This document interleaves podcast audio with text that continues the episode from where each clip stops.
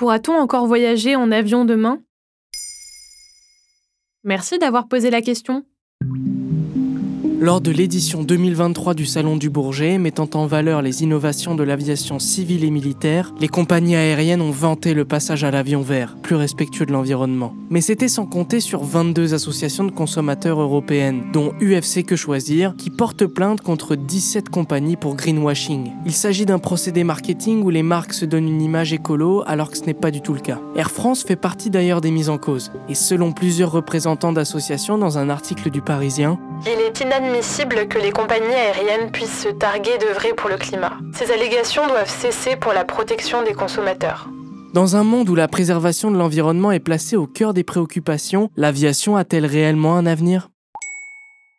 À quoi ressemble le secteur de l'aviation aujourd'hui?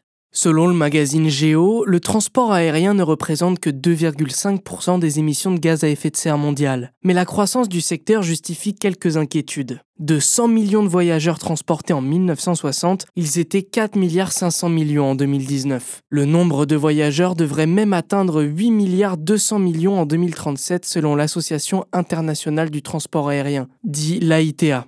C'est notamment dû à la libéralisation de la mondialisation. L'AITA s'est d'ailleurs engagée à atteindre la neutralité carbone d'ici à 2050. Cet énorme défi pousse les différents acteurs de l'innovation aérienne à développer des techniques permettant de les réaliser. Comment compte-t-il s'y prendre? Selon plusieurs experts du secteur, il est difficile de réduire la consommation de kérosène plus qu'ils ne l'ont déjà fait. Par exemple, des constructeurs comme Thales commercialisent dès 2024 un cockpit intelligent qui anticipe les conditions météorologiques et calcule les trajectoires en direct. Mais d'après eux, ça ne réduirait les émissions de gaz à effet de serre que de 3 à 4% Difficile d'atteindre la neutralité carbone. Et selon l'AITA, tant qu'il y aura du kérosène, il y aura du CO2.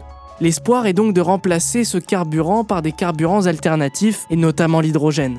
Aujourd'hui, les biocarburants ne représentent qu'un pour cent des réservoirs de l'aviation. Mais d'après Daphné Lorne, ingénieur en biocarburant dans un article de Géo Magazine, il faut rester positif. Les technologies arrivent à maturité, les ressources sont potentiellement variées et abondantes. L'enjeu reste surtout d'organiser la collecte et l'approvisionnement d'une filière qui n'existe pas encore. Et concernant l'hydrogène liquide, Airbus travaille sur trois modèles de court et moyen courrier capables de faire voler 120 à 200 passagers. Ne faudrait-il pas juste arrêter de voler? D'après Olivier Delboucchia, ingénieur à l'Institut supérieur de l'aéronautique et de l'espace, Le problème, c'est que la décarbonation de l'énergie demande beaucoup d'énergie.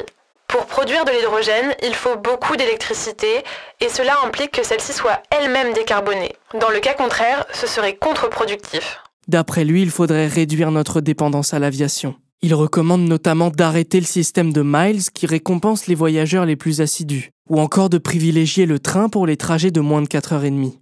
Reste à savoir maintenant si le génie technologique permettra réellement de créer des avions verts ou si l'avenir du secteur aérien ne résidera pas dans son inexistence. Voilà comment on pourrait voyager en avion demain. Maintenant, vous savez, un épisode écrit et réalisé par Samuel Lombroso. Ce podcast est disponible sur toutes les plateformes audio. N'hésitez pas à répondre au sondage du jour sur Spotify. Et si cet épisode vous a plu, vous pouvez également laisser des commentaires ou des étoiles sur vos applis de podcast préférés.